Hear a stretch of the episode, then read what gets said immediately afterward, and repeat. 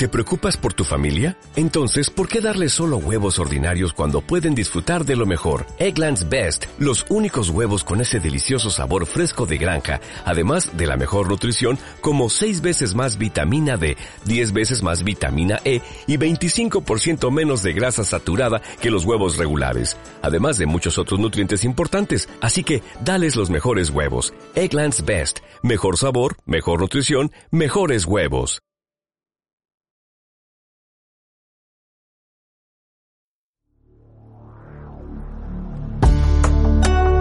Escuchan la emisora holística Casa del Alma, que transmite online desde Medellín, Colombia, para el mundo.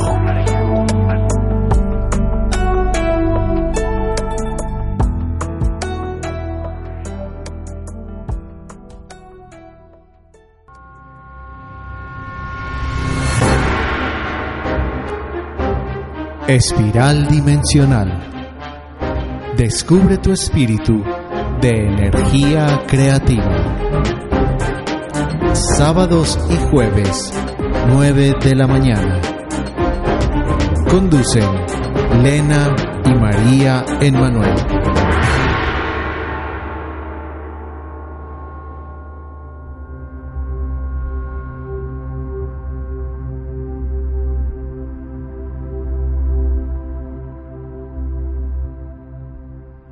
Bienvenidos a este su programa Espiral Dimensional, en el que podrás descubrir tu espíritu de energía creativa. Somos un equipo con el cual viajarás y aprenderás a trabajar desde los cambios internos y externos hasta la evolución básica y compleja del ser humano. Con el uso de la tanatología con proyección en la dimensión estética, podrás mejorar todo en la vida, incluyendo lo biológico, psicológico y espiritual siendo estas dimensiones un gran espiral evolutivo de trascendencia.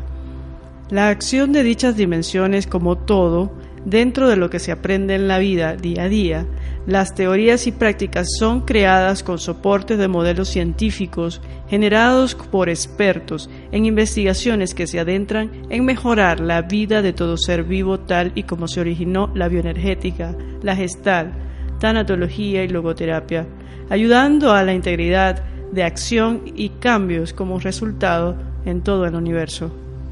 Durante cada programa estaremos acompañados de María Manuel, definiéndola como una mujer sensible, segura de sí misma, una mujer que honra la vida y es consciente de lo que significa morir en vida. Por ello, viaja hasta su alma, alimentándola de sabiduría, no solo de conocimientos, para quien las pérdidas no significan ausencia y tristeza, sino aprendizaje, fortaleza y valentía. Y ahora te toca a ti, eres una persona que brinda el apoyo incondicional a muchas personas, pasando por procesos de vida, despidiendo lo antiguo para que llegue lo nuevo y simplemente trascienda en el hacer desde la acción. Ella es Lena. Gracias María Manuel, siempre tan amable. Bueno, queridos amigos, hoy estaremos platicando un tema bastante importante, la tanatología. Daremos respuestas a preguntas tales como ¿qué es la tanatología? ¿Para qué sirve? ¿Todos pueden ser tanatólogos? ¿Qué dimensión soporta la tanatología? ¿Y cuáles son las cuatro fases del proceso de tanatología? La estética, esa es la dimensión que vamos a hablar hoy, que es soportada por la tanatología. En nuestra filosofía de vida, según la perspectiva que se analice, no se basa en la estética de esas mises o de lo perfecto, sino de lo bello pero diferente, no de lo feo, ni en lo común, sino en lo espléndido. Nos soportamos en la vida con evolución hacia la vejez, pero el ser humano, que saben ustedes que le teme a la humillación por burla de sus años, canas, calvicies, pérdida de facultades, miembros corporales, a corta edad, enfermedades inesperadas, entre otros por el no trabajo del autoconcepto y dejar que todos opinen sin hacer el filtrado. Envejecer es maravilloso, pero pareciera que las personas maduras y posmaduras desearan parar ese proceso de envejecimiento, pero al final sufren de un autoengaño porque la ciencia ha avanzado mucho en mantener la longevidad, y eso lo sabemos, pero los estereotipos físicos con cirugías plásticas se tornan a perseverar la belleza juvenil, pero finalmente pierden el sentido de la vida y la muerte, cayendo en tristezas sin sentido o bellezas vacías. Quédate con nosotros en este tu espiral dimensional, con excelente tema de tanatología para ti, en esta dimensión estética. Ya venimos.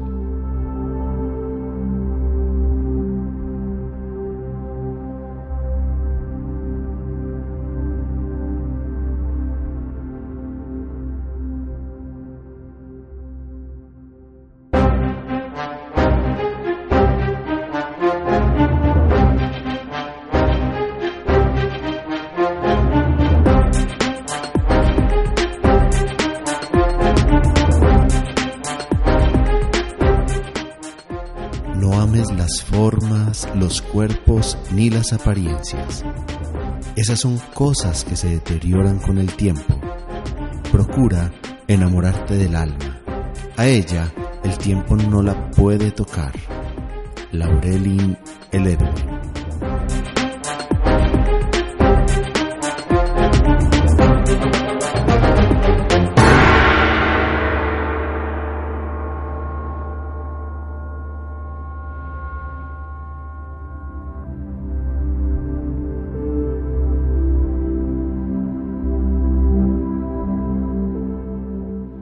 Hoy estemos a punto de enfermarnos o morir.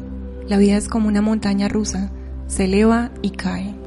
Nos montamos en ella y aprendemos que no siempre se gana. Muchas veces existe un proceso evolutivo de perder o quedarse neutrales. ¿Cuántas horas hemos vivido o experimentado juntos? Sí, me acuerdo de cada sonrisa o cuando sequé tus lágrimas.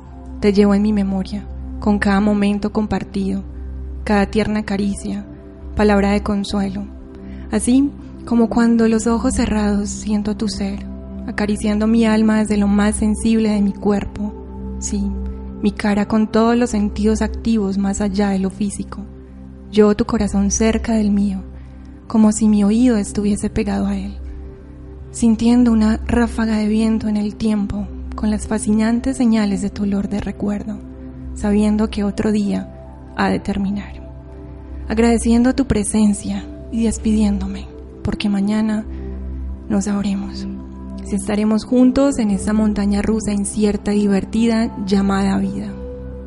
La tanatología se deriva de las raíces griegas tanatos, que significa muerte, y logo, que es estudio o tratado.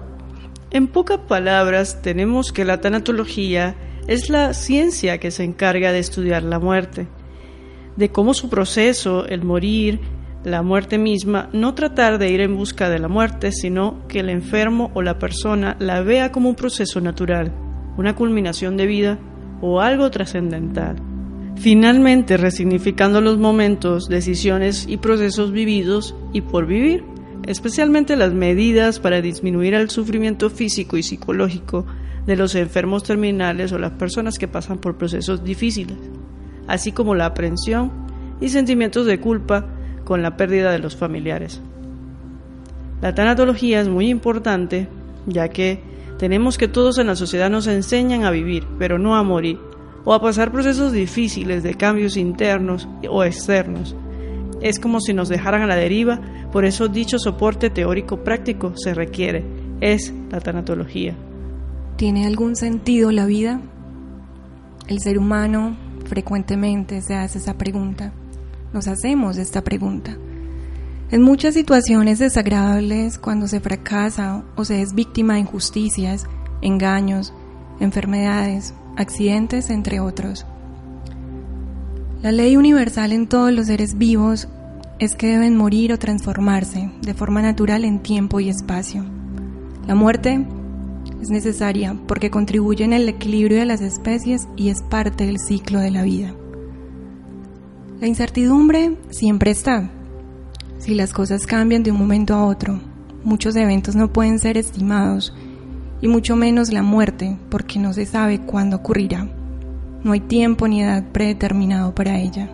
Es única, por lo que todo ser vivo tendrá solo una muerte. Nadie puede tomar el lugar del que está muriendo y totalmente definitivo y su última característica es radical, porque no es posible volver a la vida después de la muerte y toda persona que muere es el fin de todas las capacidades como ser humano en sus cuatro dimensiones y muchas veces transforma la vida de todo el entorno que está cerca del moribundo o de la familia que está despidiéndola. Así es, Lena. Es un proceso de duelo que surge en cualquier parte.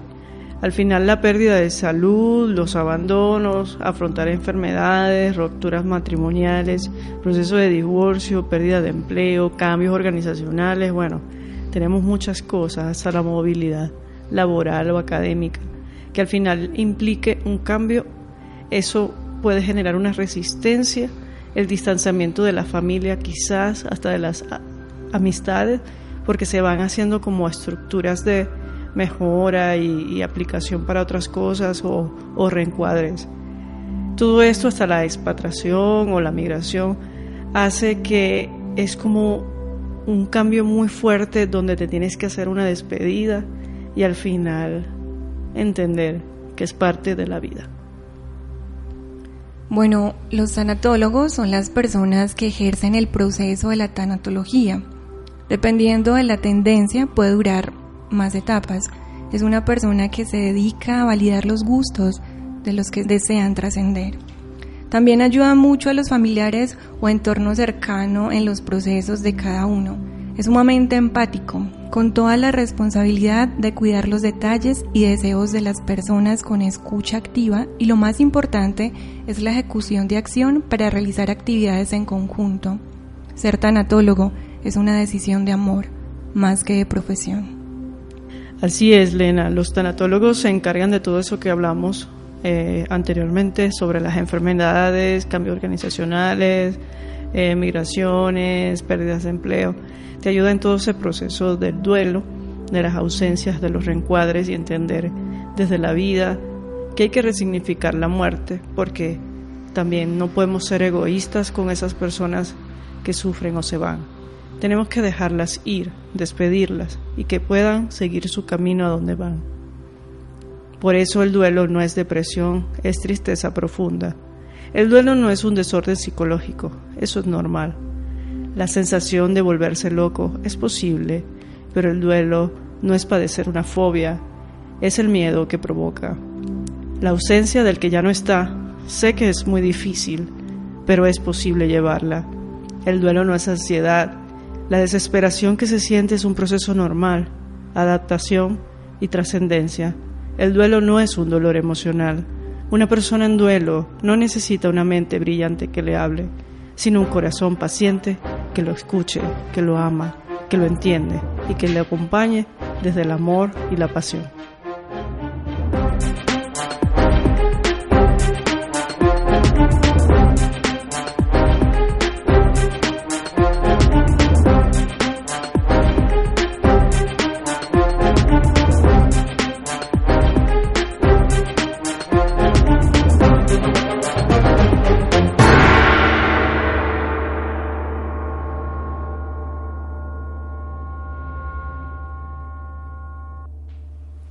El proceso del duelo permite buscar para tu ser querido el lugar que merece entre los tesoros de tu corazón, recordarle con ternura y sentir que el tiempo que compartiste con él o ella fue un regalo. Es entender con el corazón en la mano que el amor no se acaba con la muerte. Si no está en tus manos cambiar una situación que te produce dolor, siempre podrás escoger la actitud con la que afrontes ese sufrimiento.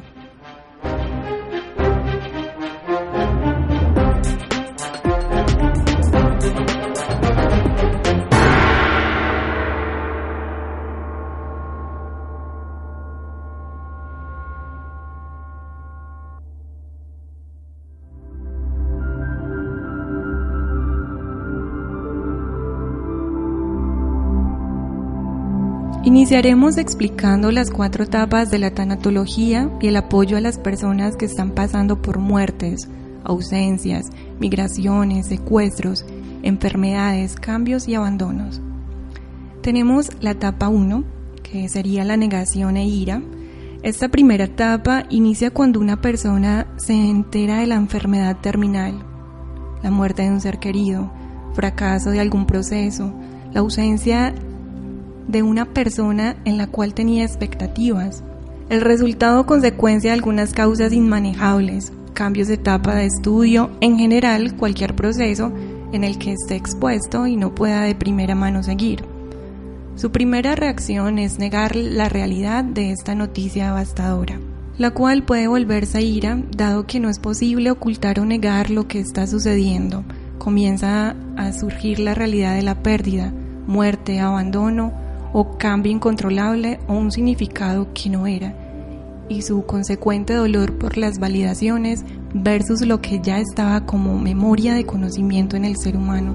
La negación consiste en el rechazo consciente o inconsciente de los hechos o la realidad de la situación. Este mecanismo de defensa busca amortiguar el shock que produce la nueva realidad para solo dejar entrar en nosotros el dolor que estamos preparados para soportar. Se trata de una experiencia temporal con esa respuesta que nos paraliza y nos hace escondernos a los hechos. La frase que podría resumir la esencia de esta etapa, eso no me puede pasar a mí. En ese primer momento, el mundo pierde sentido y nos abruma, sin poder resignificar rápidamente. Se preguntan una y otra vez, ¿qué pasó? ¿Cómo puedo seguir adelante? No es que estén negando los procesos de cambio que se estén produciendo, sino que invade un sentimiento de incredulidad de que la persona que aman no la veremos nunca más, o la pérdida es irreversible, pues todos los días pasan y cuando menos se lo esperan. Los sentimientos de esta etapa protegen brindando al cuerpo y mente un poco de tiempo para adaptarse a esta nueva realidad. Luego la persona que está en el proceso comienza a sentirse como si lentamente estuviera despertando, recordando lo sucedido progresivamente. Realmente ya no existe, ya no puede estar en vida o en el aquí y en la hora con esa persona. Entonces, si bien la negación es una parte normal del proceso de duelo, es importante destacar que si el doliente perdura durante mucho tiempo en ella, puede llegar a ser perjudicial, ya que al no aceptar lo que ha ocurrido, no son capaces de enfrentar esta pérdida y seguir adelante. Cuando esta negación se hace persistente, la represión podría también dar lugar a enfermedades físicas como malestar estomacal, dolor de pecho o hipertensión. Esa que le da a la persona como una presión tan fuerte que no los hace respirar. En esta etapa también hay preguntas como ¿por qué yo? ¿Por qué me pasó a mí? No es justo. ¿Cómo puede sucederme esto a mí si yo no hice nada malo? Esta comprensión del porqué de las cosas puede ayudarte a encontrar cierta paz. Lo que pasa es que debes tomarte el tiempo y mirar hacia adentro y entender que eso ya pasó. De acuerdo a la psiquiatra investigadora Cruzberg Rose, es importante que los familiares y amigos del doliente o la persona que está pasando por ese proceso dejen que éste se exprese libremente su ira, su molestia, su desagrado, sin juzgarlo o reprenderlo, ya que este enojo no solo es temporal, sino que principalmente necesario para poder drenar toda la emoción que lleva a este proceso. Debajo de esa ira ilimitada se encuentra el dolor producido por esta pérdida. Si somos capaces de identificar esta ira y expresarla sin temores, podremos comprender que ella es parte de un proceso de curación. En la siguiente etapa, la etapa número 2, tenemos la negociación y depresión. En esta etapa surge la esperanza de que se puede posponer o retrasar el proceso por el cual están pasando. Pero al saberlo o conocerlo es más fácil trabajar el ser humano. La etapa de negociación puede ocurrir antes de la pérdida, cambio, abandono, ausencia o muerte. En caso de tener un familiar con enfermedad terminal o bien después de la muerte para intentar negociar el dolor que produce esta distancia. En secreto el doliente busca hacer un trato con Dios u otro poder superior para que su ser querido, fallecido, regrese a cambio de un estilo de vida reformado. Este mecanismo de defensa para protegerse de la dolorosa realidad no suele ofrecer una solución sostenible en el tiempo y puede conducir al remordimiento y la culpa interfiriendo con la curación. Esta fase del duelo suele ser la más breve de todas las etapas, ya que se trata del último esfuerzo para encontrar alguna manera de aliviar el dolor, por lo que se supone un trabajo agotador para la mente y el cuerpo, al tener que lidiar con los pensamientos y fantasías que no coinciden con la realidad actual. Por eso es importante conectarse con las personas y actividades del presente, siguiendo una rutina que le brinde a tu mente esa comodidad de realizar tareas regulares. Quiero compartir esta lectura con ustedes. La muerte es un hecho trascendental que pone fin a la vida y que suscita en el hombre las más grandes reflexiones y profundas preguntas.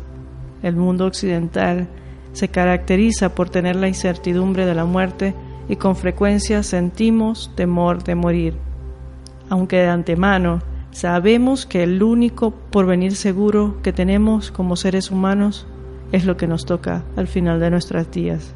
Tenemos que la finalidad del duelo es recuperarse de la manera más saludable en el tiempo más corto posible y alcanzar en ese tiempo el equilibrio emocional y no transcurrir de un duelo considerado normal a padecer un duelo patológico, que es cuando se vive y se reacciona con sentimientos y emociones desproporcionados a lo que se espera cuando un ser amado muere. Recordemos que todas las pérdidas son muerte.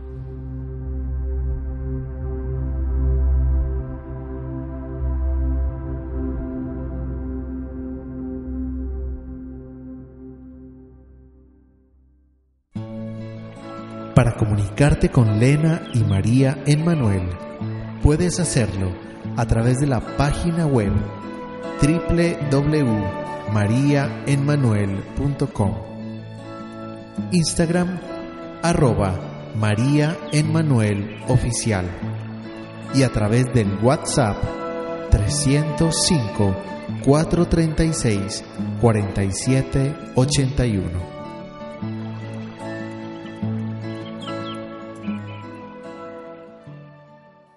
¿Sabías que la tanatología ayuda a entender la dinámica de la pena desde un punto de vista humano, donde se acentúa la importancia de las emociones? Viviré este día como si fuese el último de mi existencia. Hoy acariciaré a mis hijos mientras son niños aún, porque mañana se habrán ido, y yo también. Hoy abrazaré a mi mujer dulcemente y la besaré, mañana ya no estará y yo tampoco. Hoy le prestaré ayuda al amigo necesitado, mañana ya no te aclamará pidiendo ayuda, ni tampoco yo podré oír su clamor. Hoy me sacrificaré y me consagraré al trabajo, mañana no tendré nada que dar y no habrá nada que recibir. Viviré este día como si fuese el último de mi existencia, y si no lo es, daré las gracias.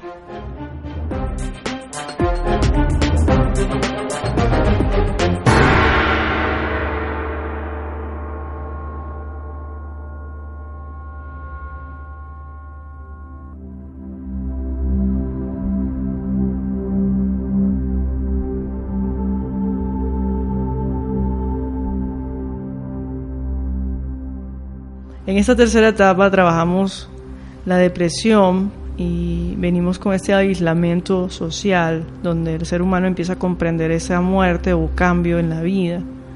Esa visita de seres queridos se hacen a veces difíciles porque se siente una tristeza incomprendible, ese miedo y esa incertidumbre de qué va a pasar mañana, eso que vendrá, al futuro.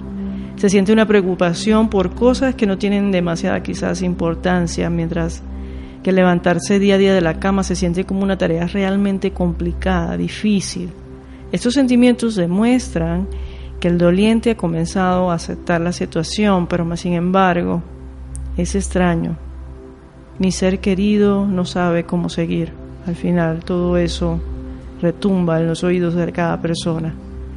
Esa etapa es una tensión del doliente y se vuelve bastante difícil con sentimientos vacíos, profundos de dolor Suele mostrar impacientemente todo ante tanto sufrimiento, agotamiento físico y mental. lo lleva a dormir por largas horas y además esa irritabilidad y impotencia de tomar gran protagonismo de la vida, pues enfrenta la muerte irreversible. Si bien el doliente o todas esas personas que han pasado por pérdidas difíciles, esta etapa durará por mucho tiempo y puede ir y venir, es como un vaivén entre las etapas anteriores, se negocia, se, llega a la ira, se deprime, luego vuelve otra vez, hasta llegar a un proceso de, de aceptación. Esta etapa al final trata de dar una respuesta adecuada en esa depresión, buscando esa sanación desde las emociones. Al final pueden ser experimentadas para sanar, pero hay personas que se quedan ahí. Sé paciente contigo mismo y recuerda que sentir esa depresión es la manera de salir de ella. Tenemos también la cuarta etapa para cerrar el, proceso de, de, la tanatología como tal, y es el momento donde haces las paces con esa pérdida y al final aceptas, en la cual te permitirá una oportunidad de vivir a pesar de la ausencia de ese ser querido o sencillamente una, una pérdida tuya o, un cambio en tu vida. Esta etapa no significa que, que estás de acuerdo totalmente con esa pérdida, abandono o muerte, pero empiezas a resignificar, a reflexionar, te perdonas y, y, empiezas a decir todo va a estar bien, que es lo peor que puede pasar. Sencillamente a muchas personas también le va maluco en la vida. Esa etapa consiste en aceptar la realidad de ese ser o de ti mismo finalmente empiezas a vivir y ver la, vida desde otro lugar. Y empieza todo a cambiar. Y esas energías, bueno, se empiezan a regar y empiezas a generar nuevas amistades, nuevas relaciones. Y, y aunque tú no lo creas, sí se puede salir de ese ciclo, de ese duelo. Y resignificas de tal forma la vida que hasta puedes cambiar cosas que pensabas que no ibas a cambiar. La rutina diaria toma mayor protagonista en la vida y esa vida del doliente ya no, ya no está. El ser querido evoluciona, esos sentimientos de culpa se transforman. Esa introspección permitirá realizar esa evaluación de tu vida, analizar cuál es el crecimiento obtenido durante ese proceso, a partir del cumplimiento de asuntos que a pesar de que tú creas que se veían no resueltos, si los resuelves. En resumen, las pérdidas nos enfrentan hacia lo desconocido. La muerte es una posibilidad permanente de que todas las demás posibilidades se convertirán en imposibles, porque tantos sueños como temores habrán desaparecido.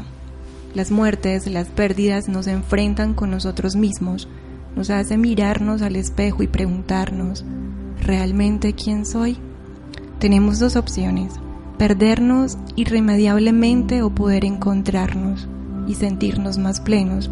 Por lo tanto, la muerte nos invita a disfrutar de la vida y nos enseña que solo somos dueños de nuestro presente. Las pérdidas nos tocan a todos, nos confrontan y nos enfrentan. No solo muere el otro, sino también yo moriré.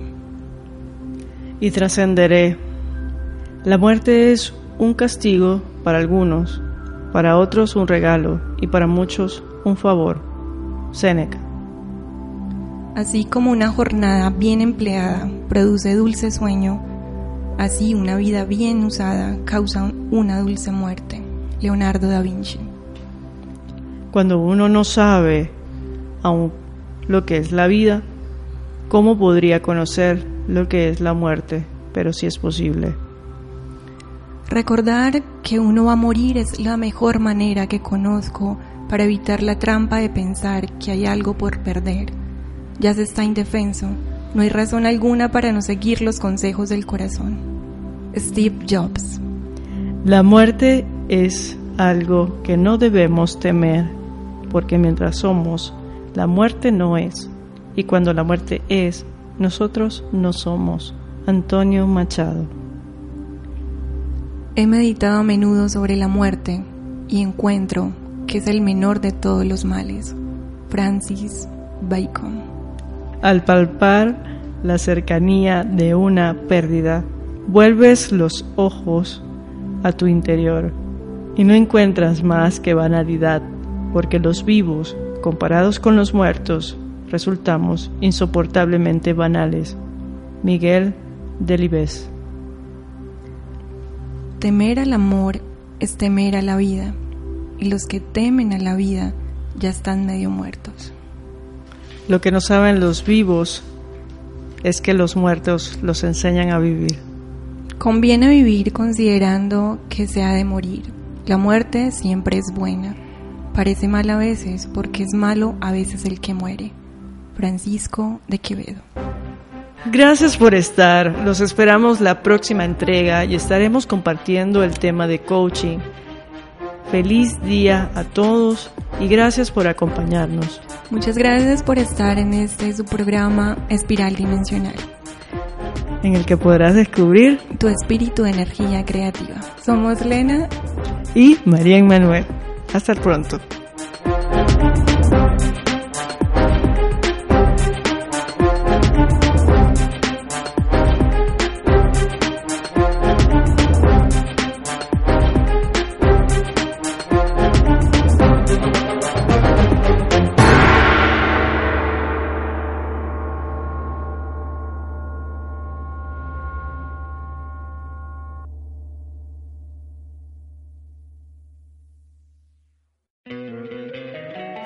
Encantaría tener 100 dólares extra en tu bolsillo?